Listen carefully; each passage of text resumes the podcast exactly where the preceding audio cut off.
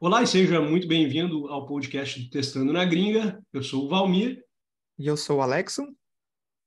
E hoje nós temos uma convidada, então hoje vai ser mais um episódio com convidados aqui no podcast. Uh, e a nossa convidada é a Naya Osório, que ela está morando em Toronto e ela está em um momento de transição de, de carreira. Então, queria trazer a Naya aqui para se apresentar para a galera. Tudo bom, Naya? Olá, tudo bem com vocês? Prazer estar aqui. Estou é, até emocionada, porque recentemente né, eu, eu pensei nessa migração de carreira, comecei com ela e já tenho conhecido muitas pessoas da área que têm me dado muito suporte. Então, estou muito feliz de, de, estar aqui e poder contar um pouquinho da minha experiência. Seja muito bem-vinda no podcast. Muito obrigada. Alexon, e... antes da gente da gente começar todo o podcast, a gente fala de alguma coisa aleatória da vida, né? Tanto eu quanto tu, como a gente vai convidar o nosso convidado também para conversar aí um pouquinho antes da gente ir para o assunto, que é transição de carreira. Tem alguma coisa nova para nos contar aí, Alexon?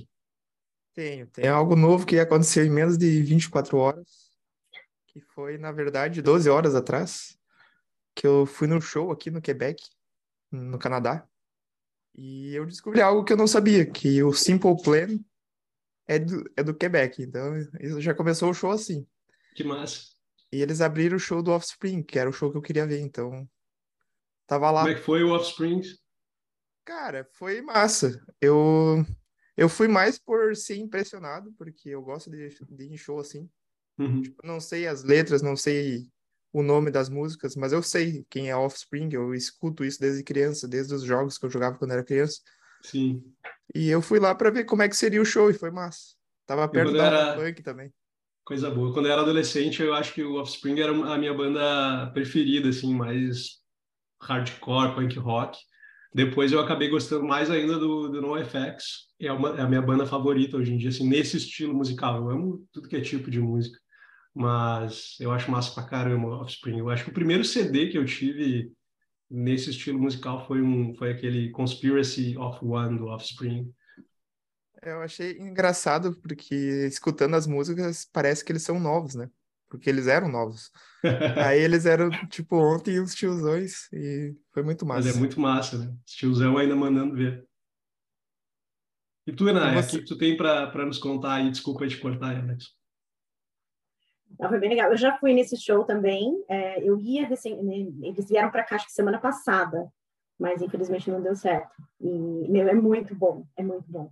Recentemente eu fui para Buffalo, atravessei a fronteira, fui para os Estados Unidos para ver o show do Metallica com o Greta Van Fleet. E foi muito, muito bom. Que coisa boa. É. Metallica, um, outro, outro nível também, show de bola. Outro nível. É. Tá, tu acha que tá no mudo aí, Alex? Eu não consegui te ouvir. Pô, pelo jeito a Naya conseguiu. É, bugs da, das ferramentas. agora, agora eu tô te ouvindo, agora eu tô te ouvindo. Mas eu acho que a Naya ouviu, né? Ouvi, ouvi. É, eu, eu, falei, Valmir, que isso são vantagens de trabalhar na gringa. A gente tem ac acesso aos shows com muito mais facilidade. Né? No Brasil, bah, me endividava muito para pagar um show. É. Sim. E As também são mais segurança. Né? Também. É, segurança também para você ir num show em São Paulo era, era absurda, né? Então. Eu quero ver se ano que vem eu quero dar uma olhada na agenda do. Tem uma banda que eu adoro, que é o. Uh, uma banda de indie rock, que é o Arctic Monkeys. Ai, sei, eles não eles não estão vindo para Barcelona, mas eu vi que eles estão vindo para vários lugares na, na Europa e eu quero, uhum. quero muito comprar um ingresso para o show deles, porque bah, é, uma, é uma das minhas bandas favoritas. Eu amo o, show, o som deles. Eles gravaram recentemente um, um álbum novo também, está muito legal. Eu gosto. Mas de novidades na minha, no meu lado, uh, eu me lembro que no, no, último episódio do podcast eu comentei que eu recentemente fui para o Brasil e pude rever meus amigos e minha família e visitar alguns lugares do Brasil que eu não conhecia. Mas eu acabei esquecendo de comentar que sempre que eu vou para o Brasil, uh, eu, eu faço novas tatuagens, né? Uma das minhas paixões é tatuagem. E, e a artista que me tatua, ela mora em Porto Alegre Ela recentemente, até agora faz um ano e pouco que ela abriu um estúdio próprio. Antes ela tatuava num estúdio, num outro estúdio famoso lá em Porto Alegre. E agora ela abriu o estúdio dela e eu fiz três novas tatuagens. Então essa é a minha novidade. Eu tenho, eu sempre quis tatuar minhas costas, então eu tatuei um, um desenho grandão nas costas assim, que eu quero, que foi só a primeira parte. Uh, quero a próxima vez que eu for para lá continuar, quero tapar minhas costas assim, mas é um um desenho de uns artistas aqui da Espanha, uh, daqui de, de, Barcelona. Não, eles não são de Barcelona, eles são da Catalunha, né? mas eles uhum. têm um estúdio de design aqui na uh, de arte, sei lá o que, aqui em Barcelona. Então eu fiz um, de, um, desenho deles muito da hora. Se vocês quiserem, depois eu mando fotos. Eu quero ver. E, e, eu fiz um desenho meu, que é esse. Vocês que estão na câmera que conseguem ver, o pessoal que está no podcast não vai. Mas é um macaco ciclope que fui eu que desenhei. Sim! eu sempre quis ter um, um, desenho meu, então eu tatuei no meu braço. Nossa, e eu, eu falava, e eu falava para minha audiência no YouTube também que eu que eu amo skate, então eu tenho skate na minha veia tatuado aqui, tenho skate em outros lugares também. E eu agora tatuei JavaScript, que também é outra ah. das minhas paixões, então eu tatuei o logo do JavaScript. Então essas são as minhas novidades. Mas mas o papo de hoje não é esse. O papo de hoje é transição de carreira e, como eu comentei no início, a gente trouxe a Naya aqui para o podcast hoje, porque ela já mora na gringa, então ela mora no, uh, em Toronto, no Canadá, uh, e ela está em busca dessa transição. Então, o, o mais legal é esse, essa pegada de hoje, é que não é uma pessoa que já fez a transição, ela está nesse momento de transição, ela está transitando, né? Ela ainda trabalha numa área, está querendo transitar para a área de QA. Por isso que eu achei muito legal trazer, porque às vezes é é interessante a gente ter o ponto de vista de, de alguém não que já passou por isso, mas que está passando, quem sabe o ponto de vista seja um pouco diferente. Uh, eu queria daí te convidar, Naya, então, assim, para tu contar um pouco mais uh, sobre ti, assim, há quanto tempo tu já mora aí em Toronto, qual que é a tua formação, com o que que tu trabalha atualmente e o que que te motivou uh, a estar tá migrando da área que tu trabalha atualmente para a área de QA? Bom, eu moro em, aqui no Canadá há seis anos, eu trabalho atualmente numa law firm, traduzindo seria como se fosse um escritório de advocacia bem grande, e eu trabalho na parte de, como se fosse faturamento. Então, eu cuido da parte de faturamento e cobrança, né, para advogados específicos. Então, é um trabalho bem, assim, minucioso, bem cheio de detalhes. E, só que eu não, tô, não estou realizada com o que eu estou fazendo. É, lidar com, com advogados por muito tempo é algo muito difícil, é, é diferente de você lidar com pares, com supervisores. Parece que as regras não se aplicam muito para eles, sabe? Às vezes, quando tem um certo abuso de poder, quando tem alguma coisa errada, eles sempre vão estar com a razão. Você é que tem que se virar para se adequar naquilo. Então, apesar de ser uma empresa muito boa, eu até, eu até gosto do que eu faço, eu acho legal, mas eu sinto que eu não, não estou realizada. E aí eu comecei a fazer pesquisas, conversei. Essa, essa busca não vem agora desse ano, já vem de algum tempo, é, eu venho buscando outras áreas, é, tentando descobrir no que eu sou boa, no que me faria feliz. Eu comecei indo para o marketing, conversei com muitas pessoas, fiz muito networking, com, né, marketing, tentei ver para product manager, é, mas aí eu comecei a ver que o conhecimento tinha que ser um pouco mais específico, para começar na área talvez seria um pouco mais difícil. E aí, meu marido, por que, que você não vem para TI? Eu já te falei que você tem raciocínio lógico bom, você aprende as coisas muito rápido, você é boa com lógica, gosta de resolver problemas. E eu, ah, acho que não tem nada a ver comigo, sou muito espontânea, TI, o pessoal é muito quadradinho. Olha não é, não, não é, não. não é, não eu é. Eu não sou, pelo menos. não é, é que eu tinha aquela visão há muitos anos, né, de quando ele começou a falar, que era aquele pessoal nerd, que se eu, nerd eu sou, quarto. Nerd, nerd eu sou. ah, aquela visão nerd, né? A pessoa que se tranca dentro do quarto, só sabe jogar videogame e não sabe falar de outra coisa, né? É. Ao longo dos anos, eu fui conhecendo mais pessoas da área, porque até então, quando ele começou a falar, eu só meio que conhecia ele. E aqui a gente tem uma comunidade brasileira, acho que o Alexson pode falar também, ele deve conhecer bastante gente de TI. É, eu diria que 90% dos meus contatos aqui são de TI, de brasileiros. A maioria tem uma história parecida, veio para cá. Parece um bom sinal. É, é, eu acho que quando eu levantar a mão, alguém vai me contratar. eu fico com a esperança. E com o passar do tempo, né, como eu falei, eu fui né, tentando achar uma área e falei assim, tá bom, eu vou dar uma oportunidade para TI. Se eu não gostava, eu vou continuar procurando outra coisa. E ele falou: tá bom, vamos começar do começo, vamos fazer um curso de lógica, eu vou te ajudar. E aí eu fui para o Guanabara, Gustavo Guanabara, para aprender lógica. E eu fui super bem, super bem. É, meu marido ficou surpreso, porque, tipo, tinha os problemas para resolver. Eu falava, mas isso aqui é muito fácil. Você quer descobrir se um número é par, divide por dois, se a sobra for zero, é número par. E ele, caraca, não sei o quê, você é muito inteligente, você tem que ir para TI. Eu, calma, vamos com calma.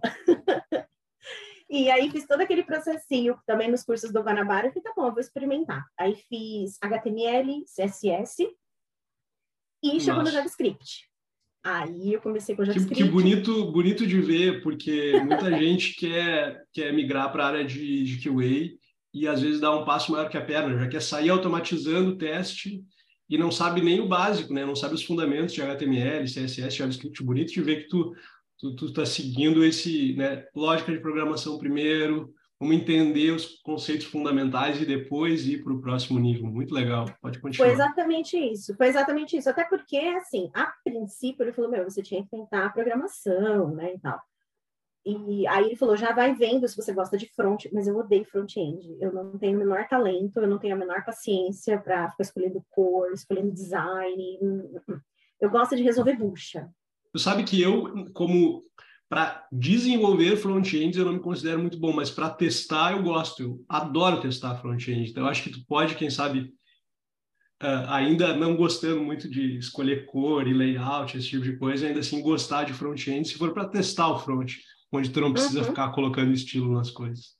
É, é verdade. É, é diferente, né? Você só testar, é... ainda que você tem que ter um certo olhar crítico, né? Tem, com você... certeza. É, depois eu vou falar um pouco sobre o projeto que eu estou desenvolvendo. Eu já vi algumas melhorias que eu, que eu, que eu já notifiquei para o developer, que no caso é meu marido. então, você tem que desenvolver até um olhar crítico. Mas agora, falar para eu fazer, não, obrigada, eu passo. E só uma dúvida, qual que é a tua formação? No Brasil, eu sou formada em letras, desculpa, esqueci de falar. Sou formada em letras, tenho pós-administração. E quando eu vim para o Canadá, é, eu vim através de um college, não sei se o Alexson veio assim também, mas geralmente as pessoas até uns anos atrás elas vinham muito nesse esquema. Uh, um dos cônjuges fazia faculdade uhum. e o outro vinha com visto de trabalho. Então meu marido veio já com visto de TI, já começou a trabalhar na área desde sempre, e eu fiz uma faculdade de como se fosse gestão de hotéis. Uhum. Curiosidade, o teu marido ele é, é back-end developer, front-end developer, full stack developer, com o que, que ele trabalha? Ele é full stack, é, ele Nossa. programa em C Sharp. Da hora. Spinnet, é. E onde eu estava assim, e aí fui começar a fazer os cursinhos do Guanabara. Gostei, eu gostei muito do que eu aprendi. Eu não tinha muito saco, confesso, para fazer o site em si. Ficar uhum. escolhendo cor. Meu site ficou uma porcaria, ficou horrível. As cores não combinavam, o design era horrível, mas assim, eu não me importava com isso. Eu queria era saber, né, como é que usa as tags, como é que eu faço. Isso, isso é o que era importante para mim. A cor, isso aí para mim era o de menos. Sim. E aí, quando eu terminei, é, meu marido, bom, agora vamos... E eu imagino que mesmo, mesmo não, não sabendo, esti não, não gostando muito e não conseguindo estilar muito bem, de qualquer forma, eu imagino que tu deva ter aprendido sobre seletores, para que que eles servem e como Sim. que tu identifica um elemento para colocar um estilo que no mundo da automação de teste tu pode usar o mesmo, exatamente o mesmo conhecimento para selecionar um elemento para depois interagir com ele ou para fazer um, uma verificação de resultado esperado. Que é uma coisa que o pessoal não percebe. Eu, eu vi, vejo isso. O pessoal não percebe que é a mesma coisa aplicada é mesma coisa. em dois mundos diferentes. É isso. O mais engraçado é que na época eu nem sabia que existia é, QA. Nem sabia. E, mas eu fui aprendendo porque é o caminhozinho natural, né? Você começar pelo HTML, CSS, uma lógica de programação, vai para o JavaScript, aí depois você escolhe uma linguagem e vai. Quando chegou na hora de escolher uma linguagem, eu falei, Dan, eu acho que eu não dou conta de ser programadora. Estou ficando velha já, é muita coisa para aprender. não tenho pique, país novo, eu acho que não vai rolar. Eu acho que vou tentar alguma coisa uh, mais administrativa, vamos dizer assim, dentro da TI, trabalhar às vezes com projeto. Não, não sabia uhum. exatamente o que. Comecei a uhum. procurar de novo. E ele todo decepcionado. Ele falou: Você ser uma excelente programadora, por que você está fazendo isso? falei, calma, calma que eu vou me achar. Aí, é, alguém, eu não lembro na época, me indicou o Salesforce. Falou: Vai para o Salesforce, é legal, né, né? né? Comecei para o Salesforce, comecei a estudar, eu estava achando super legal, eu estava gostando. é, mas eu não estava conseguindo ir bem nos estudos para certificação. E as pessoas com quem eu fiz networking estavam falando que sem experiência, sem certificação, ia ser muito difícil, quase que impossível Sim. entrar na área. Especificamente com Salesforce, né? Especificamente com Salesforce. Então, eu até tentei, tive contato com várias pessoas, teve algumas pessoas que me indicaram aqui no Canadá até para fazer projetos voluntários mesmo, né, para só contar a experiência, nem isso eu fui chamada. Foi bem, bem frustrante. E aí volta eu de novo. Falei, tá bom, então vou procurar outra coisa.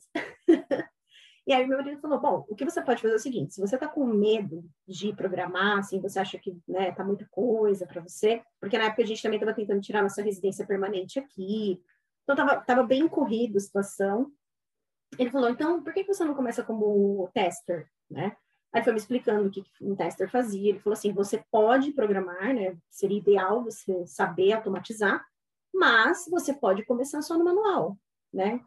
Então você já tem bastante base, você já tem bastante coisa que você sabe. Então, aí ele, quando eu fui começando a estudar é, sobre tester, eu vi que tem muita relação, inclusive, com o que eu faço, uhum. que é um trabalho administrativo, mas tem uma correlação de certa forma. É, você tem as regras de negócio, eu tenho regras de, de faturamento. Então, para fazer uma invoice para um advogado, eu tenho uma série de regras que eu tenho que olhar, e se aquilo não estiver de acordo, eu não posso fazer uma invoice. Eu tenho que corrigir aquilo, eu tenho que checar antes. Se relaciona muito, né? Legal, Resolução de problemas. É, tem, tem, várias coisinhas dentro do que eu faço hoje, que inclusive eu pretendo colocar, é, já fica até a dica para as pessoas, né? Quando você vai fazer uma transição de carreira, buscar aquilo que você já conhece, as suas habilidades, encontrar aquilo com o que você está migrando e colocar no teu currículo. É, Porque... tem, aquela, tem aquela grande palestra do, do, do cara, do criador da, do Steve Jobs, né? Onde ele fala do Connecting the Dots, onde ele estudou uh, serifas no, da faculdade, largou a faculdade, depois quando ele criou o, o ESX, ele trouxe diferentes tipos de fontes, né? Que antes era uhum. tudo uma fonte só no computador. É muito legal fazer essas conexões. Sim, sim, até porque eu preciso estar interessante no meu currículo, né? Se eu colocar só como, ah, eu sou uma, uma assistente administrativa, tá, mas, né? O que, que isso tem a ver? Então, no meu, quando eu mudar meu portfólio, né, que eu já estou mais ou menos me preparando, eu já estou com algumas coisas na mente, já até fiz umas anotações para fazer essa correlação, porque eu acho que isso, isso vai ser mais interessante. E aí comecei a estudar e eu fiquei extremamente perdida quando eu comecei a estudar. Muito perdida. Isso foi no começo desse ano. Porque tem muito material, óbvio, mas não tem um roadmap muito facilitado, como é para um, um desenvolvedor. Né? O desenvolvedor, ah, eu quero programar, você já sabe, HTML, CSS, JavaScript, escolhe a linguagem e vai indo. Nossa, eu vou te mandar um link que eu, que, eu, que eu vi ontem no LinkedIn com um roadmap de QA. Eu vi também. Ah, show de bola. Eu já conhecia é... aquele site e quando eu, quando eu olhava, o roadmap de QA estava ainda sendo desenvolvido, então nunca estava disponível. Isso. E agora, enfim, está pronto. Isso, é isso mesmo. Eu não estou ouvindo o Alexon de novo. Não tá, eu consigo hum. ouvir. Ele falou para você mandar para ele. É, se tu puder ah, mandar. Ah, Consegue ouvir agora? Aham. Pode estar até, até convidando ele, Alexon, se tu quiser entrar na conversa aí. Ah, eu, eu, gosto de ouvir, então eu tô de boa. Mas é, eu tô fazendo minhas observações, eu vou deixar a Naya terminar a história dela para falar o que eu tô ah, observando. Legal. Uh, então, eu estava com um pouco de dificuldade para o roadmap, e apesar de eu ter muitas pessoas aqui em TI, como eu falei, 90% são developers ou DevOps. Então, eu não conheço perto de mim nenhum tester. Assim. Então foi um pouco difícil no começo, foi um pouco frustrante, eu me irritava bastante, porque eu estava acostumada, né, ter um roadmap fácil, vou lá estudo, maravilha. E foi muito difícil. Então eu comecei a pensar, bom, eu preciso achar pessoas que me ajudem com esse roadmap, já que não está muito claro, eu preciso achar pessoas. E eu tentei achar pessoas que fizeram migração de carreira. E com isso eu achei uma mentora, que é minha, minha mentora até hoje, ela está me ajudando, inclusive, a desenvolver o projeto atual que eu estou, é a Priscila, lá da Porto Alegre também, ela mora no sul. Ó, vocês gaúchos aí arrasando. é, e aí eu conversei com ela, ela me deu mentoria individual, a gente traçou um roadmap. Ela também tem conteúdo, né, que ela disponibiliza, e ela tem um curso também com, com um roadmap muito legal de QA. E eu amei, porque ela é uma pessoa extremamente caprichosa, é, então ela foi ensinando desde coisas que não são particularmente assim, tarefas do tester, Então, foi lá do comecinho, como é que levanta requisitos, né? Tem, desde isso, tipos de teste foram indo até teste de API, automatização, e está indo. Então, desde abril, eu vou dizer assim, desde abril eu estou bem focada, tenho com um roadmap, né? E fui indo, fui fazendo toda a parte manual, entrei no Cypress, eu sou apaixonada pelo Cypress. Falei para o Valmir ontem, eu queria ter tempo, não trabalhar, para estudar todo o canal dele no YouTube, que é maravilhoso. Eu vou pedir demissão e vou ficar estudando o dia inteiro. Muito obrigado. Não sei se eu recomendo pedir demissão. Paga um salário para mim, Valmir. Eu vou comer o teu conteúdo com farinha. É, mas é isso. E aí eu tô, eu tô parei no Cypress. Então eu já cheguei até o Cypress. E quando eu cheguei no Cypress, no nível mais ou menos, eu diria, diria básico para o intermediário, graças ao curso do Valmir, foi assim que eu o conheci. Eu falei, bom, então agora eu preciso começar a montar portfólio. E o meu marido ele está desenvolvendo um site é, por fora, porque eu acho que ele está aprendendo Angular, se eu não me engano. Então, ele desenvolveu todo um site. E ele falou, bom, você poderia fazer o plano de teste do meu site, né, fazer toda a parte do teste manual e fazer ele do Cypress. Falei, então, bora. Então, eu comecei mês passado, uh, eu já terminei, na verdade, toda a parte de teste de front-end, a gente começou de API, então falta um pouquinho só para terminar tudo. Criando portfólio, ótimo. Cria, criando portfólio. E aí, uh, eu não sei se eu já estou cortando o assunto, porque você me perguntou a certificação, você quer que eu já fale agora? Eu, eu acho que o Alexson tinha alguns comentários ah. aí para ele falou que estava fazendo umas anotações e tal, então vamos, vamos, vamos trazer o Alexson para a conversa aí. Vamos. Praticando a minha escuta, escutativa aqui para para tentar deixar tudo organizado na mente e falar quando eu tenho que falar, mas eu, eu fiquei ao mesmo tempo impressionado e um pouco triste. Ah, meu Deus! Impressionado com o que a Naya trouxe do que ela está estudando e o triste foi por pelas experiências que eu tive fazendo entrevista aqui no Canadá. No caso, eu sendo um entrevistador. Entrevistador? É, tipo, vi pessoas que queriam ser QA, mas, tipo, pô, nunca estudaram HTML na vida, ou então uma lógica. E aí tu, que não é nem na área, falando que tá estudando tudo isso, e eu pensando, pô, cara, que vergonha para aquelas pessoas que já eram QAs, tipo, faziam a mesma coisa sempre, tudo teste manual, mas, tipo, pô, não fez um cursinho. E é. E aí a parte do impressionado é que, tipo, cara, eu tenho certeza que a hora que tu entrar na área, só vai. Porque o que tu, tu falou agora há pouco, assim, tipo, é, é massa, é muito massa de ouvir. E eu gostaria é um que todos os que. Né? Exato. Queria que, tipo, os colegas que eu tive no passado soubessem, tipo, tudo isso que tu tá falando, ah, quero estudar Cypress, mas não encontrei vários que estão esperando que a empresa pague um curso de Cypress ou que ah, não tenho tempo para estudar, tô cansado, já já tô velho. Isso é outra coisa que eu acho muito legal tu ter trazido, né? Eu sempre falo e é uma coisa que eu, eu já fazia antes de eu ler a respeito, que é como profissionais da área de, de, de desenvolvimento de software, de tecnologia, uh, tem que fazer parte do nosso dia a dia estudar sobre o que, que a gente faz fora do horário de trabalho.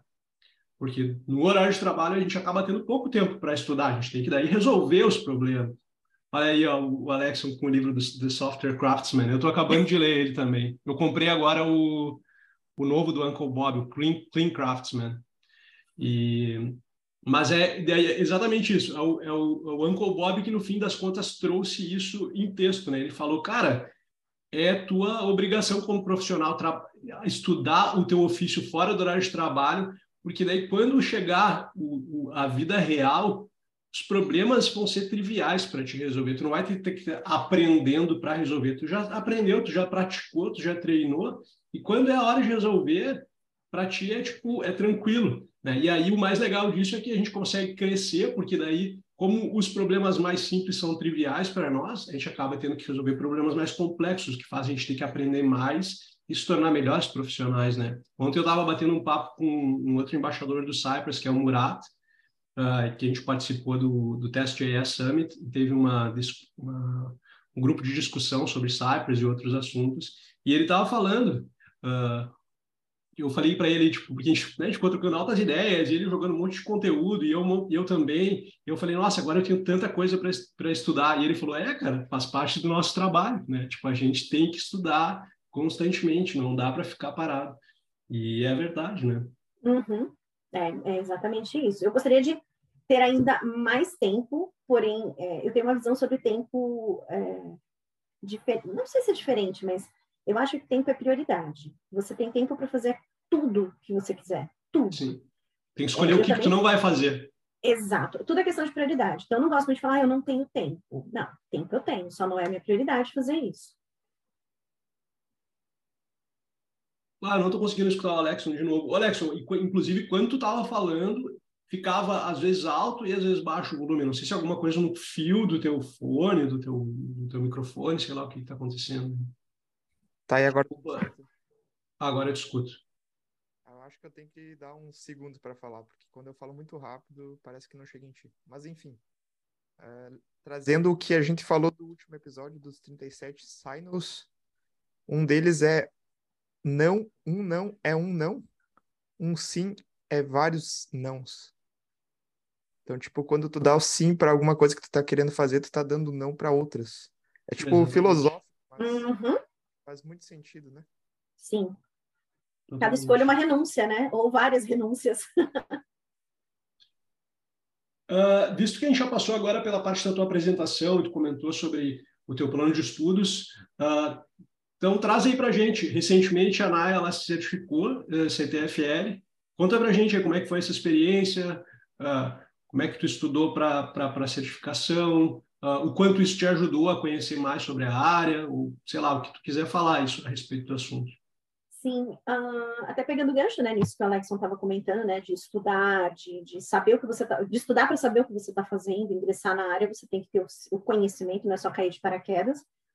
Quando o meu marido falou, vamos fazer seu plano de teste no meu site, eu vou te ajudar, eu falei, vamos, mas primeiro eu preciso dar uma olhada em algum material de ponta a ponta para eu fazer um projeto bem feito, bonito. Então, o que eu pensei? Uh, eu acho que o material do Syllabus, que é o material disponível para certificações de, de tester, ele tem um material muito completo.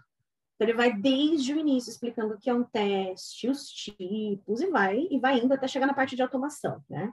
Então, eu falei, eu vou ler esse material, eu, talvez eu não entenda tudo, mas eu, eu vou indo até onde eu conseguir, pelo menos eu vou ter algumas coisas aí para aplicar no meu projeto. Começou que eu comecei a estudar, é, iniciei os estudos no Syllabus, e eu achei o material fácil, até porque muita coisa eu já tinha estudado, né, nos cursos anteriores que eu fiz. Eu fui olhando e falei, gente, mas a certificação é isso, é muito fácil, então. então, eu acho que eu vou aproveitar que eu já estou no pique aí de estudar os sílabos, eu vou tentar fazer. E eu conheci um, um, um rapaz, que ele também é tester, é o Léo, e ele dá o curso para certificação. Então, ele tem um curso no, no Udemy para isso, no YouTube, gratuito. Falei, ah, vou aproveitar, vou fazer e vou tentar tirar a certificação. Se eu passar, ótimo. Se eu não passar, tudo bem. Pelo menos eu tenho o conhecimento para continuar no meu projeto. E eu fui, comecei a fazer os simulados que tinha disponível no curso dele. Estava arrasada, porque eu estudava muito e tirava 50%, 40%. Eu, meu Deus do céu, acho que vou passar uma vergonha na certificação. Eu, Dan, não tem problema, é sua primeira, vai com calma, se não passar, tudo bem. E tá bom. Fui, a prova foi muito fácil para mim, assim, achei muito fácil. Eu passei acho que com 85%. Foi muito, muito, muito tranquilo. Coisa boa. É... Eu achei muito legal o que tu falou, uh, que eu, por exemplo, não tenho certificação CTFL, uhum. uh, mas o ponto que tu disse é, o conhecimento ninguém te tira. Né? Tu estudou, Exato. tu leu os sílabos, independente se tu conseguiu ou não tirar uhum. a certificação, o conhecimento está contigo e nunca mais vai sair. Né? Então, tem muita gente que fica se prendendo, aí ah, eu tenho que tirar a certificação, eu tenho que tirar uhum. a certificação. Não, tu tem que estudar, né? Uhum. Depois que tu aprender, só vai. Tipo assim, independente se tu tem a certificação ou não, tu tem o conhecimento. É exatamente isso. Então, eu comecei, na verdade, de uma forma inocente, né? Realmente para ter o conhecimento e poder aplicar as técnicas de teste, de projeto no, no site que eu, tô, que eu estou trabalhando. E acabou que eu ganhei esse presente, que foi a certificação. Então, foi, foi bem interessante.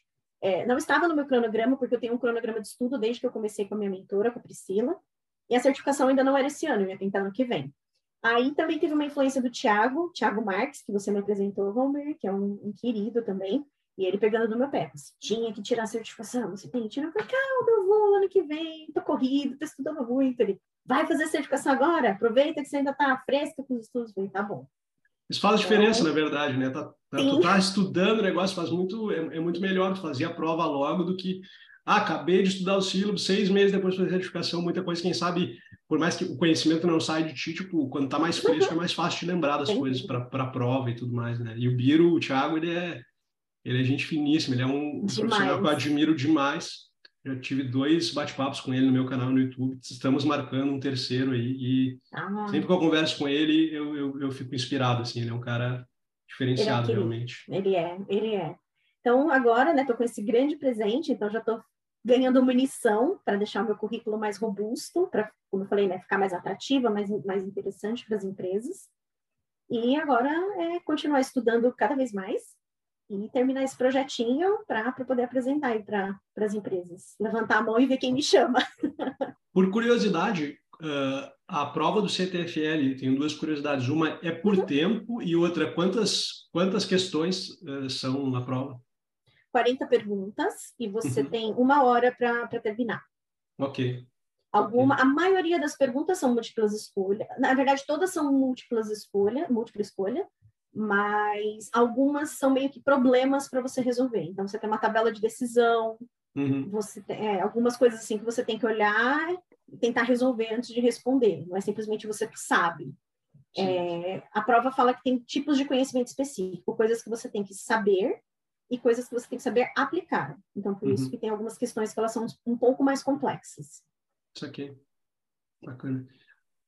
Tem alguma, alguma adição aí, Alexon?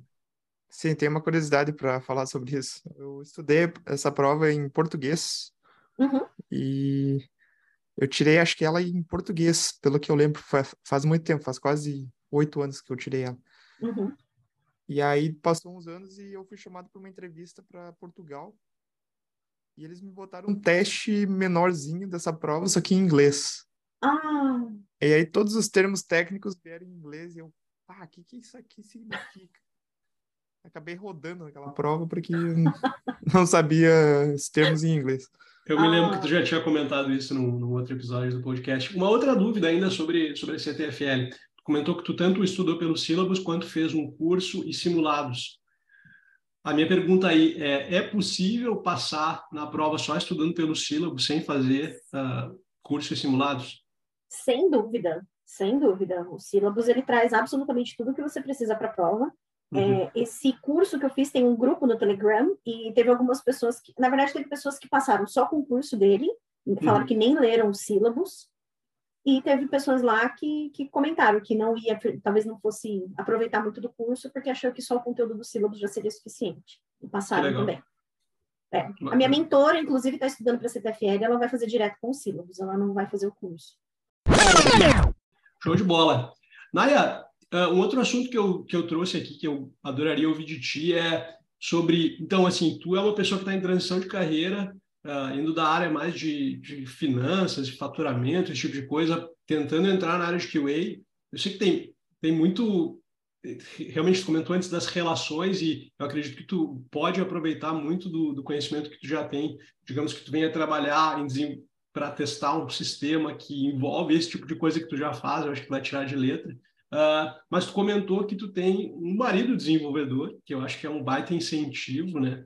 E que, tu, que ele está desenvolvendo um projeto qual tu está ajudando a testar. Então, eu queria que tu contasse um pouco para o pessoal que está ouvindo aqui o nosso podcast sobre uh, tanto sobre como está sendo a questão do, do, incentivo do teu marido e da ajuda dele para te desenvolver, para tu conseguir fazer essa transição, como contar um pouco sobre um pouco mais, com um pouco mais de detalhes assim sobre esse projeto paralelo aí que tu está fazendo, ajudando ele a testar. Sim, eu acho que eu tenho um, uma sorte muito grande de, de ter com ele uma relação muito boa. É, óbvio, né? Por você estar casado, você tem que ter, mas eu acho que é uma, é uma coisa assim muito diferenciada que a gente tem, porque eu já vi casos de pessoas, cônjuges que querem ensinar uma coisa para o outro e nunca dá certo. Sempre sai briga, a pessoa não tem paciência, não dá certo.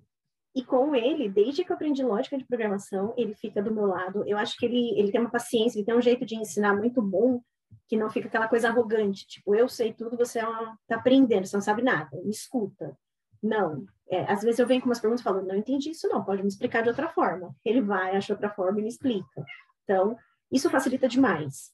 Fora o incentivo, né, para a carreira. Então, tem, tem sido, assim, uma experiência muito boa. Eu aproveito demais do conhecimento dele, eu sugo, sugo ele. Eu sempre pergunto, na vida real, isso aqui é assim mesmo? Porque tá muito fácil. E aí ele vai me dando todo o posicionamento, a visão dele, tanto né, do que ele tinha no Brasil, às vezes ele fala, no Brasil sim, é assim, aqui já não. Então eu, eu consigo ter uma visão mais ou menos de como é que as coisas funcionam na vida real. Uma curiosidade, antes de, de, de seguir adiante, é que tu comentou que teu marido é um full stack, ele testa as aplicações que ele desenvolve? Ele tem que fazer né, os testes unitários, né? Ele faz, então? Faz. Faz teste Parabéns. Não são todos.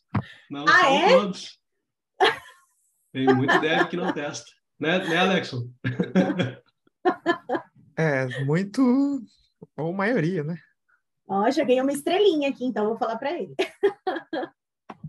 ele testa. Inclusive, para esse projeto que ele me convidou, eu já sabia o que era por causa dos sílabos da certificação. Eu falei para ele: você vai fazer os testes unitários primeiro e depois eu rodo os seus testes, se você quiser. Aí ele fez todos os testes unitários bonitinhos. Ele me falou como é que ele fez, eu esqueci, gente. Ai, não me lembro. Ele falou que ele usou. Ele teve que aprender como é que fazia para o Angular e acho que ele usou uma outra ferramenta junto, mas eu não me lembro o nome, desculpa. Tranquilo. De qualquer forma, comecei né, a fazer, e aí foi muito útil todo o conhecimento dos sílabos e todo o curso que eu fiz da, da Priscila, da minha mentora. É, uhum.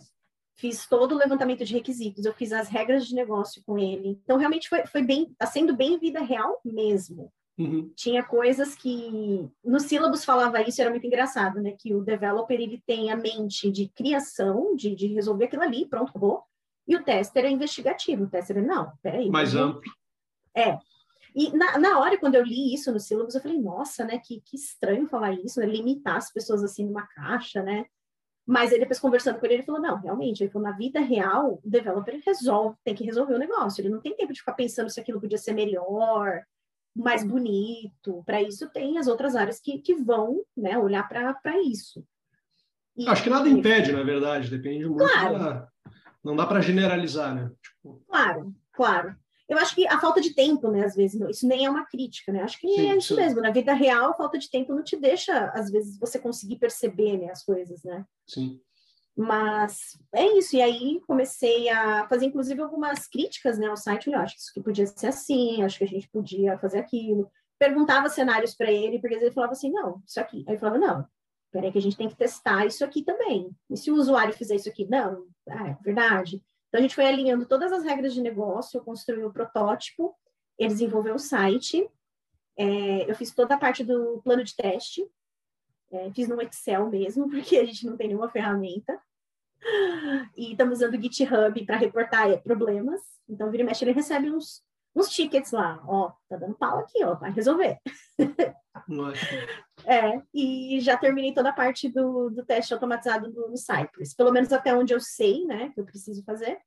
Já está tudo pronto. Front-end está pronto e agora estou terminando a parte de API. Que legal.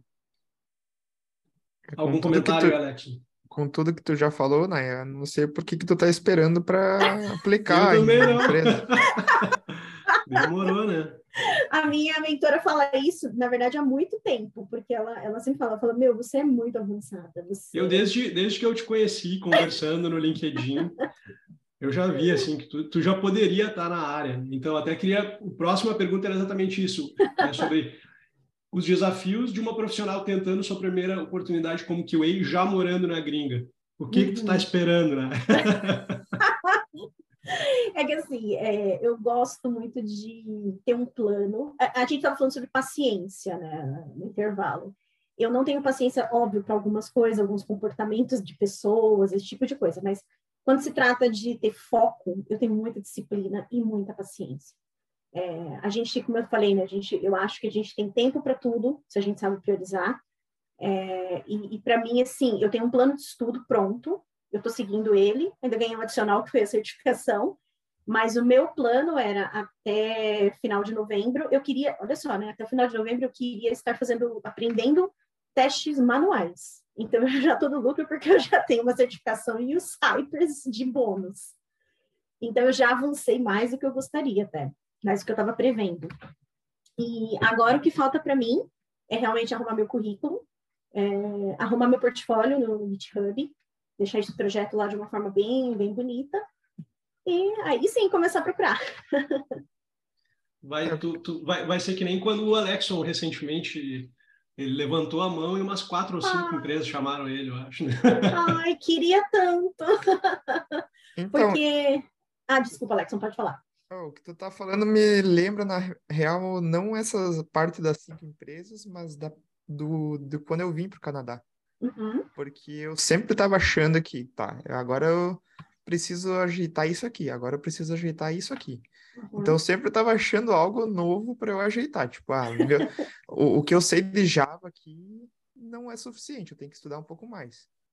Então eu tava Ah, sempre... esses perfeccionistas. Exato. É. Conhece alguém assim?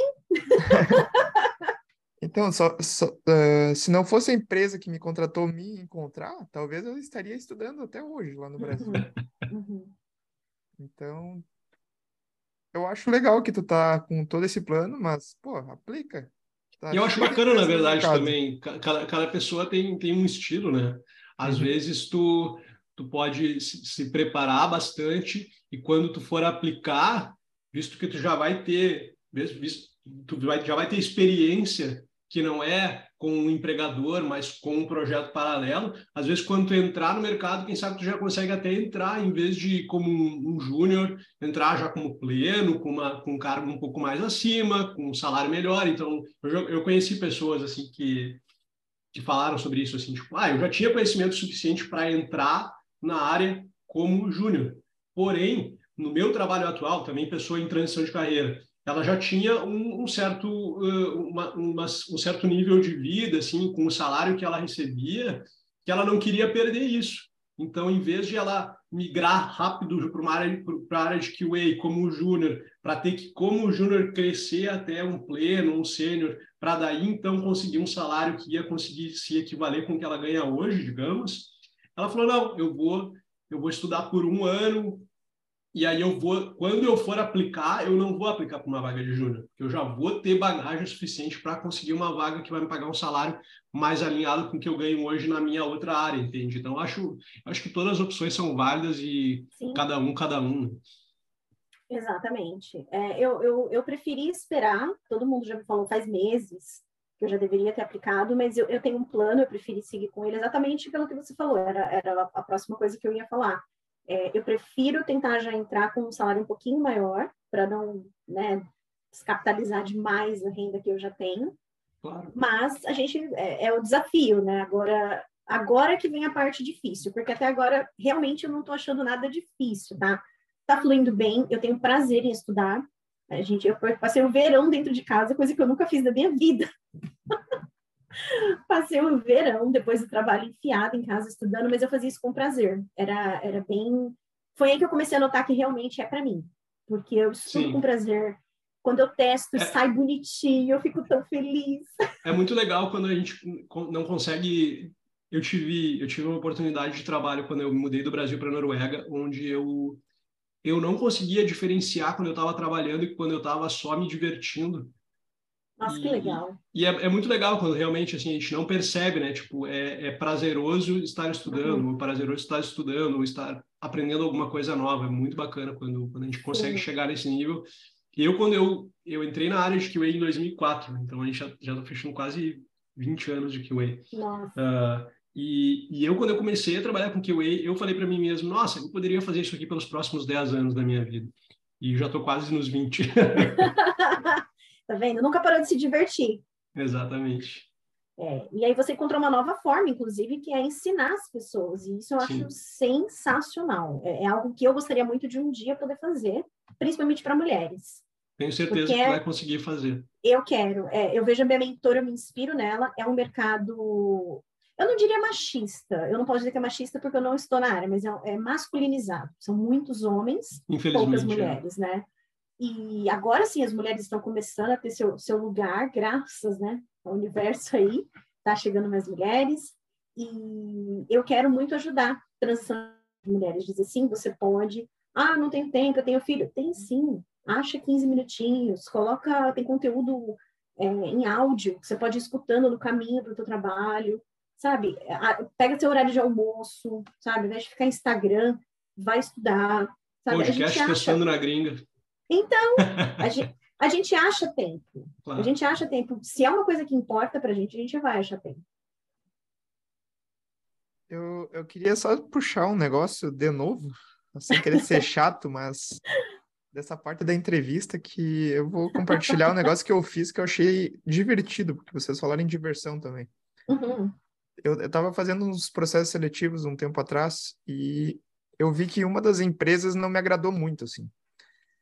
Então, eu, eu não me agradou porque eu olhei o perfil do gestor no, na internet e, tipo, eu vi assim, cara, esse cara não, não parece estar ali por competências próprias, porque, tipo, não condiz com o título dele, sabe? Uhum.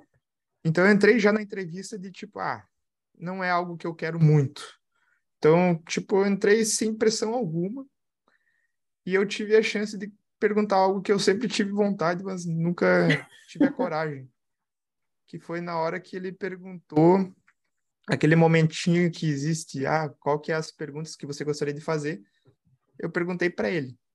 Tá, agora tu me diz aí, por que, que eu deveria trabalhar para vocês? Olha! E, cara, quando eu falei isso, tipo, parece que bugou a cabeça dele. Que, tipo, ele, ele demorou para responder e ele perguntou, o quê? Por que eu deveria... Por, por que que nós deveríamos... Uh, por que você deveria trabalhar para nós? Tipo, ele viu a inversão da, da pergunta, sabe? E incrivelmente eu passei. Eu passei naquela entrevista dele. Sabe no que momento...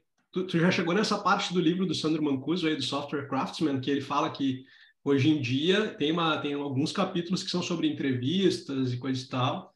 E ele comenta que né, eu acho que eu já comentei isso no podcast ou em algum outro lugar, mas no passado a gente era entrevistado pelas empresas. Hoje em dia é uma mão de, de uma via de mão dupla a gente é entrevistado enquanto a gente está entrevistando a empresa. Pelo menos é isso. É como eu, quando eu estou participando de processo seletivo, eu não estou só sendo entrevistado, eu estou entrevistando a empresa para ver se ela tem valores que são relacionados com o que eu valorizo, para ver se eu quero trabalhar lá. Eu procuro participar de processos seletivos onde eu possa conhecer o maior número de pessoas com quem eu vou trabalhar realmente, não só gestor, porque eu quero saber como é que vai ser trabalhar com essa pessoa aqui, né, quando estiver no, no mundo real. Então, é, é hoje, em dia, hoje em dia é assim, cara. A gente tem que entrevistar a empresa também, não só ser entrevistado. É, e, e é difícil a gente entrar nesse mindset, né? Mas. É, e por que, que eu tô trazendo essa história, Naya? Porque quando eu disse ali antes para tu tentar alguma coisa, nem sempre é tentar o que tu quer. Tipo, ah, olha uma vaguinha lá que, ah, essa aqui não tem muito interesse, vou só testar. Só para treinar, né? Exato. Uhum. É, eu, fui numa, eu fui numa conferência uma vez na Lituânia, onde um cara fez uma talk falando que ele aplicava para vagas aleatórias só para se uh, só para ver como é que ele estava, digamos, uh, só para se sondar no mercado, assim, para ver se ele iria até o fim, qual seria a oferta que ele receberia. Ele recebia um monte de oferta, ele ia até o fim das entrevistas, recebia um monte de oferta e dizia não para as empresas depois. Mas ele estava pegando uma cancha de entrevista, assim, que quando ele quisesse mesmo a empresa, né, ele ia estar. Tá, é, é aquela coisa da prática que a gente estava falando antes, né? No momento que tu pratica fora do horário de trabalho, digamos, quando chega no momento da vida real ali, é quase que instantâneo, né? Não tem, não tem estresse. É, e outra coisa que eu pratiquei, que eu aprendi, não sei lá onde, mas que eu tentei na vida real é que na hora que a recrutadora pergunta quanto tu quer ganhar, ao invés de eu responder, eu pergunto quanto que vocês estão pagando. Então, tipo, eu não abro o meu jogo ali, não abro quanto que eu quero para ser. Daqui a pouco eles vão me pagar o que eu quero, que tá bem menos do que eles pariam. Eu gosto de dar um range. Eu gosto de dar um range, assim, entre o mínimo que eu gostaria e, e um, um máximo, digamos assim. É, eu, eu, eu daria eu... o range depois de perguntar. Sim. Porque porque daqui a pouco eu dou o meu range e eles, ah, eles vão já usar o mínimo. Sim, sim, uhum. claro. É uma questão Mas, de é claro que as, né? É, as empresas estão mudando, ah, felizmente, né? Estão mais abusando das pessoas, mas ainda tem empresas que fazem isso. Uma dica é o teu mínimo não ser o teu mínimo, ser um pouco mais. Sim. E aí, é, eu tenho uma pergunta aqui também que é, veio das minhas observações que para a Naya, se ela se considera autodidata. Total. Total. Eu aprendi inglês sozinha, nunca é... Na verdade, assim, tudo que eu aprendi, exceto faculdade, óbvio, foi estudando sozinha, assim. Nunca, nunca fiz cursos, nem de inglês, nem, nem de nada. Tudo aprendendo na raça mesmo. É, tu falando, deu para perceber muito claro que tu é autodidata e, e, novamente falando das pessoas que eu vejo, assim, é, a maioria não sabe entrar no Google e botar lá como aprender o básico do básico de algo. Ele sempre vem com uma pergunta muito básica, sabe? Uhum. Então, acho que isso daí é uma das qualidades que todo mundo deveria ter ser autodidata. Parabéns por ter isso aí. Ah, muito obrigada. Acho que é uma, uma coisa também que eu tenho muita curiosidade. Então, eu acho que isso ajuda demais também no aprendizado. Né? Eu não consigo aprender se a resposta é, ah, é assim porque é assim. Não, não tem como você aprender. Não, eu quero entender qual que é a lógica para chegar nisso. Por quê? Uma dúvida sobre o inglês. Tu estudou, tu, tu, tu aprendeu depois que tu te mudou para o Canadá, tu aprendeu no Brasil. Como é que tu aprendeu no hum. Brasil inglês, por exemplo, se foi no Brasil? Então, quando eu era criança, sei lá, acho que tinha uns 11 anos, é, não existia internet. Você tem alguém aqui, millennial, ouvindo, gente? A gente viveu num mundo sem internet. É. e eu não sei se isso tinha lá em Porto Alegre, mas em São Paulo, as escolas de inglês, tipo FISC, CCAA, eles davam um panfletinho com letras de música em inglês. Então você passava lá, pegava um panfletinho. E eu já gostava de rock, então eu ia lá ver as músicas do Bon Jovi, ah, quero aprender a cantar. Eu até hoje, quando as pessoas me perguntam, eu não sei explicar muito bem, mas eu comecei a entender aquilo, de alguma forma fazia sentido para mim. E quando chegou a internet, eu começava a ficar vendo letras de música, eu ficava tentando ler sem nunca ter estudado, eu ficava tentando ler artigos, coisas sobre as bandas. E quando eu vi, eu já sabia falar inglês. Não sei como. Legal. Eu tenho um amigo que ele é músico e ele aprendeu também lendo letras de música e, e, e criando as suas próprias letras e cantando é. e, e, na internet depois que, que surgiu. Eu gosto muito hoje em dia do no Spotify eles têm aquela funcionalidade de tu que vai mostrando as lyrics enquanto a música está tocando, uhum. né? E tu pode ir acompanhando, cantando na tua cabeça ali, ou cantando para si próprio. Acho muito legal. Sim. Então eu nunca nunca fiz curso. É, eu eu aprendi inglês no videogame. Eu joguei videogame ah. em inglês. Aí eu cheguei no Canadá e eu percebi, opa, eu não aprendi, eu tive que melhorar. Até trazendo o, o, o, o, assunto do idioma, dando uma olhada no teu LinkedIn, né, eu vi que tu tem certificação IELTS. A própria certificação tu também fez sem, sem estudar, só com o que tu já conhecia? Uh, tu, que, tu, gostaria de comentar um pouco sobre a tua certificação, quem sabe? Sim, na verdade, o, o IELTS, é, quando você vem para cá, você fazer né, essa prova de. é parte do, do requerimento, ou para você entrar na faculdade, como foi ah, no caso, ah. ou para emigrar, né? Como do Brasil, às vezes você consegue, dependendo da tua nota na prova. Então, assim, o inglês em si não era um problema na prova, mas você tem que estudar o formato, né? Então, eu tive que ser bastante para entender o esquema da prova. Claro, claro, porque às vezes é uma coisa bem específica o formato, né? Sim, sim. Mas... É, você tem que aprender formato. Quanto tempo você pode levar em cada pergunta? Quais são as dicas quando você está é, lendo o texto? Como é que você filtra aquilo para poder uhum. responder, para você não perder tempo lendo tudo? Claro. Então, eu estudei a prova. Sim. E falando em inglês, tu teve alguma dificuldade com inglês no Canadá? Nenhuma. Nem Nenhuma. no início? Nem no início. Para mim, inglês eu não sei explicar, de alguma forma é muito natural. Espanhol também, agora eu estou muito enferrujada porque eu não pratico aqui, mas só de gostar de música é, em espanhol, música latina, eu consigo. Se eu ficar um tempo falando espanhol com alguém, eu vou, eu vou conseguir pegar fluência. Eu estou enferrujada, preciso conversar com o Valmir. Nossa, tem sido muito bom morar aqui na Espanha e poder conversar com as pessoas e ser entendido e entender elas. Eu fui esses tempos até convidado para fazer uma palestra em espanhol e acabou que ainda não me chamaram para os finalmente, mas eu fiquei meio espantado assim, mas eu tô amarradão assim de poder fazer alguma coisa em público em espanhol para me desafiar, saca, de ver como é que eu tipo quando eu tive que contratar a internet, a primeira pergunta que eu fiz pro pelo telefone foi hablas inglês? E a pessoa respondeu do outro lado, não. E daí eu, então, vamos em espanhol. Então. vamos ver o que, que, vai dar aqui. Contrata uhum. internet e vai chegar outra coisa aqui, mas vamos tentar. Chegou a internet no fim das contas. então funcionou. Mas, uh, Alexson, eu não tive dificuldade, mas é muito, muito comum, sim. As pessoas vêm com o inglês do Brasil, tipo, estudou 10 anos de inglês lá, chega aqui, a realidade é, é outra, com certeza. É, Porque eu... você aprende um inglês muito formalzinho, né? Você aprende do you like ice cream? Yes, please. A pessoa que não vai falar desse jeito. É, a gente não aprende muito conversação na, nas escolas de inglês, a gente aprende muito gramática e tudo, mas eu acho que eu, por é. exemplo, estudei inglês com um professor americano nativo e era uhum. só bate-papo. Eu fiz também curso com gramática e tudo mais, uhum. eu, eu precisei né, disso. Estudei uhum. no colégio também e tal. Mas o que me o que subiu o meu nível foi conversar com uma pessoa nativa. E Sem poder dúvida. conversar realmente, assim, praticar. E ler também. Ler, eu, eu adoro ler.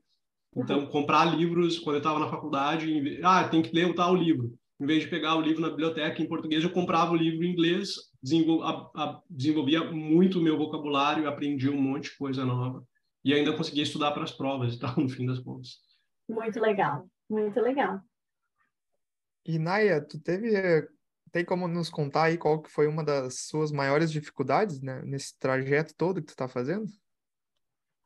Eu acho que a primeira dificuldade foi encontrar exatamente o que eu queria, né, dando voltas e voltas.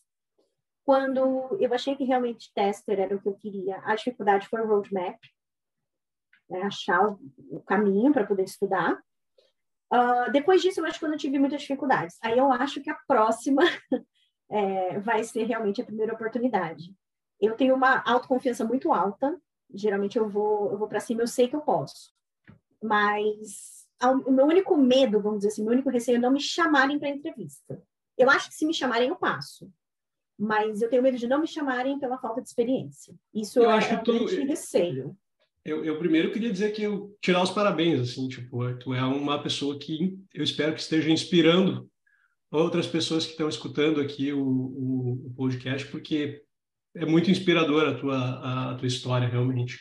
E outra é, uh, leva um, se tu levar um não, leva isso como oportunidade, como aprendizado. Uhum. Eu levei o não por quê? O que que eu uhum. preciso aprender para na próxima ganhar o sim? Né? Que nem o Alexson disse, né? Quando o sim vem, a gente tem vários nãos antes, né? Sem então, dúvida. Tipo, eu gosto muito dessa pegada, assim, ó. O que que, eu, o que, que faltou aí? Eu aconteceu quando eu estava decidindo por morar fora do Brasil.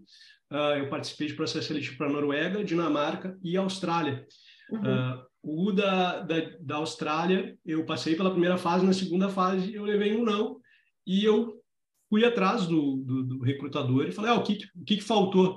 Ah, nessa parte aqui, uh, tu não foi muito bem, e daí eu falei, ah, então, legal, então eu, eu sei que se eu quiser passar numa vaga semelhante a essa, eu tenho que estudar mais esse tipo de assunto. Uhum, uhum. E aí, né, poder me desenvolver para não receber aquele não de novo.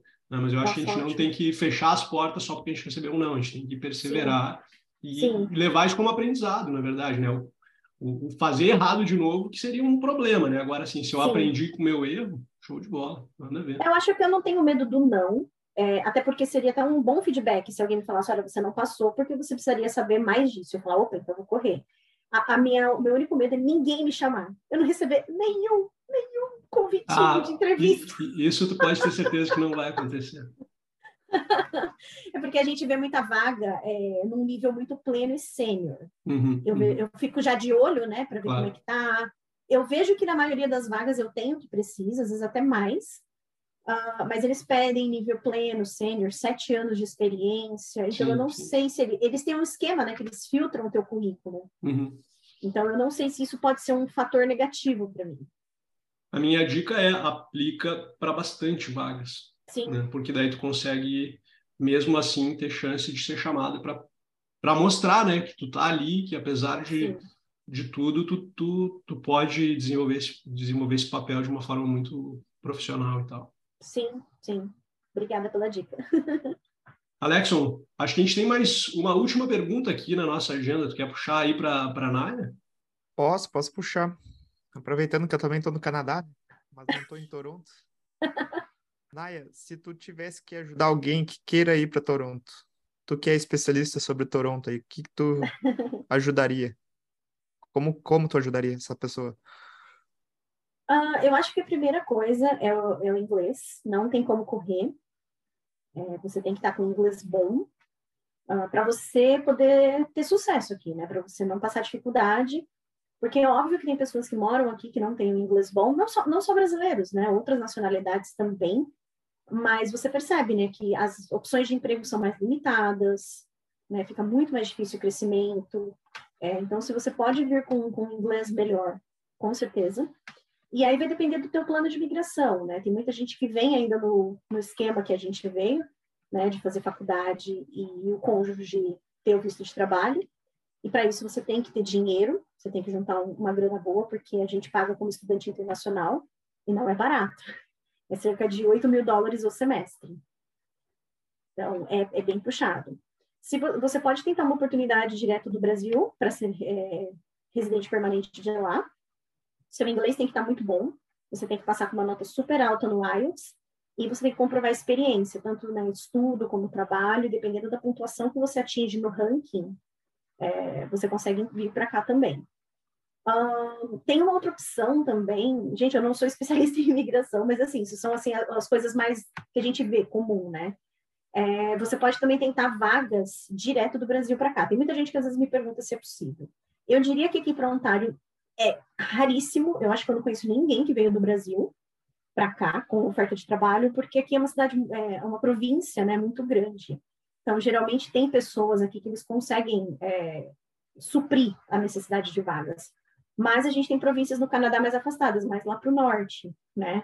Então, é, Halifax, esse, para lá eu conheço pessoas que conseguiram vir do Brasil mas geralmente também é com uma experiência muito específica de, de oferta de trabalho, porque eles têm que tentar preencher com quem já está no Canadá. Mas tem, tem vários caminhos, vários processos de, de migração, sim. Mas o ideal é que o inglês esteja bem, bem na ponta da língua. Já que tu perguntou aí, Alexon, e se alguém quiser ir para o Quebec em vez de Toronto? Então, investe num francês aí que a porta se abre totalmente. Os caras te abraçam, fazem de tudo para te trazer. Eu tô, tô brincando um pouco, tá? Mas eu, eu até criei um vídeo esses, essa semana no TikTok falando: aprenda inglês, aprenda a parte técnica. E o último ponto era tenha paciência, porque tem muita gente que acha que vai ser profissional qualificado, que é o termo que eles usam para imigrantes qualificados que eles acham que vão se transformar nesse tipo de profissional em três anos. Só que não, tem, tem que aprender a área, tem que se especializar em algo, tem que ser um pouquinho generalista em outras coisas, é, tem que ter o, o, idioma, então tem que ter paciência, não é, não é da noite para o dia que a gente consegue migrar. Não. Não, não, não tem almoço grátis, né? é. Tem que, tem que estudar, tem que bater cabeça. É que nem eu gosto daquele, daquela aquela analogia das 10 mil horas, né? A gente olha para pessoas de sucesso e a gente pensa, nossa, queria ser como ele, mas, tipo, essa galera, né? E daí a gente pode trazer de diversas áreas, assim, de, de áreas científicas, de áreas artísticas, tipo, sei lá, pegar... A gente estava falando de bandas de música no início, aí pegar, sei lá, os Rolling Stones, que tocam juntos há quanto tempo, né? Hoje em dia eles não precisam mais praticar, mas olha quanto tempo de cancha essa galera vem eu li um livro um tempo atrás, uh, um autor chamado Malcolm Gladwell, uh, ele é um, um, jornalista famoso americano, se eu não me engano, e, e ele fala sobre, sobre essa questão de, de tu estudar, né? ele, ele, ele, conta vários casos, assim, de, por exemplo, dos Beatles, né, do, de que eles, eles, eles ensaiavam de segunda a domingo, quando eles estavam começando na carreira dele, até chegarem onde eles chegaram e seja, né, serem uma banda né, conhecida mundialmente tal. Então, não, there's no free lunch. A gente tem que tem que tem que estudar, tem que ir atrás, não tem não tem atalho. Não, mas essa essa ansiedade, essa comparação, ela acontece muito. Inclusive, eu, eu passo por isso, eu sempre tento olhar para mim, mas é óbvio que, sei lá, quando eu preciso de uma ajuda, eu peço ajuda para você, por exemplo, Romilho, você manda aquele conteúdo lindo no YouTube para eu olhar e falo, meu Deus, por que eu não sei isso? eu fico tão triste, eu fico arrasada. mas aí é isso que você falou. Eu lembro, não, mas espera aí, o Valmir trabalha com isso há quanto tempo? Para saber isso, ele não aprendeu ontem, né? Então, a gente tem que ter paciência também, a gente tem que saber olhar para dentro da gente e falar, não, eu também, quando eu tiver o tempo que o Valmir tem experiência, eu também vou saber isso, na lata, para ajudar outra pessoa. Mas é difícil, às vezes, realmente, você ter isso dentro de você, de não se comparar, de não querer estar tá já lá na frente, pular os steps. É, isso é uma coisa do ser humano, eu acho, assim, né? A gente, a gente, o nosso cérebro nos engana. Isso é uma coisa que eu aprendi quando eu estava estudando sobre investimentos financeiros, onde a gente quer ficar rico do dia para a noite. E não existe isso, a não ser que tu, sei lá, ganhe uma herança de um parente distante, que tu era a única pessoa, então tu ganha na loteria, que é a porcentagem, que é uma probabilidade muito pequena, ou então, sei lá, te casa com uma pessoa milionária, mas assim, a grande maioria do pessoal que ficou rico é porque Sim. veio acumulando riqueza ao longo da sua vida. Não tem, Sim. tipo, ah, eu vou ali, vou comprar uma ação no preço mais baixo e vender mais alto. São poucas pessoas que ganham dinheiro assim. E é a mesma coisa que qualquer coisa na vida. É um passo de cada vez. Ir acumulando conhecimento, acumulando riqueza, acumulando seja lá o que for, né?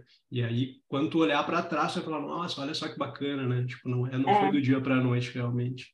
Só que é, a gente tem essa coisa de querer se comparar e de achar que para outra pessoa foi do dia para noite, só que não. Exatamente. Eu faço esse exercício. Eu olho para abril quando eu comecei a estudar, falando, não sabia nem nem o que, que eu ia estudar, não tinha nem o roadmap. E é, hoje é eu estou automatizando um site inteiro, sozinha, sozinha. E assim, é muito orgulho, é uma satisfação muito grande. A gente conversou em um outro episódio do podcast aqui sobre uh, fazer 100 uh, melhoras de 1% em vez de tentar fazer uma melhora de 100%. Eu uhum. acho que uhum. essa que tem que ser a pegada. Né? Verdade. Alexson, algum comentário final aí antes da gente encerrar? É, muito obrigado, né? A Pranaya de estar aqui. Né? Sábado de manhã. Sempre um esforço a mais que a gente precisa fazer, mas que a gente gosta de fazer, né? Então, obrigado por estar conosco, Naya. E... Eu é que agradeço, imagina. Mal posso esperar pelo teu caso de sucesso que está vindo em breve. Com certeza. Também queria muito agradecer a tua participação aqui no podcast Testando na Gringa. Naya. Espero que a tua história inspire a você que está escutando o podcast aqui com a gente, né? Para você que está escutando, inclusive, fica à vontade para compartilhar o link desse podcast nas suas redes sociais para esse conteúdo chegar em mais gente, né? Uh, a gente tem conteúdo aqui sobre pessoas que já trabalham na gringa, pessoas que uh, migraram para a área de QA, migraram para a gringa e pessoas que estão migrando como a Naya, que eu tenho absoluta certeza de que vai ser um caso de sucesso. Queria te agradecer de novo, Naya, agradecer também o Alexson pela participação aí, pela parceria. E para a gente encerrar o podcast episódio 11, penúltimo do ano de 2022, eu queria dizer que eu sou o Valmir. Eu sou o Alexson. E eu sou a Naya. Até a próxima.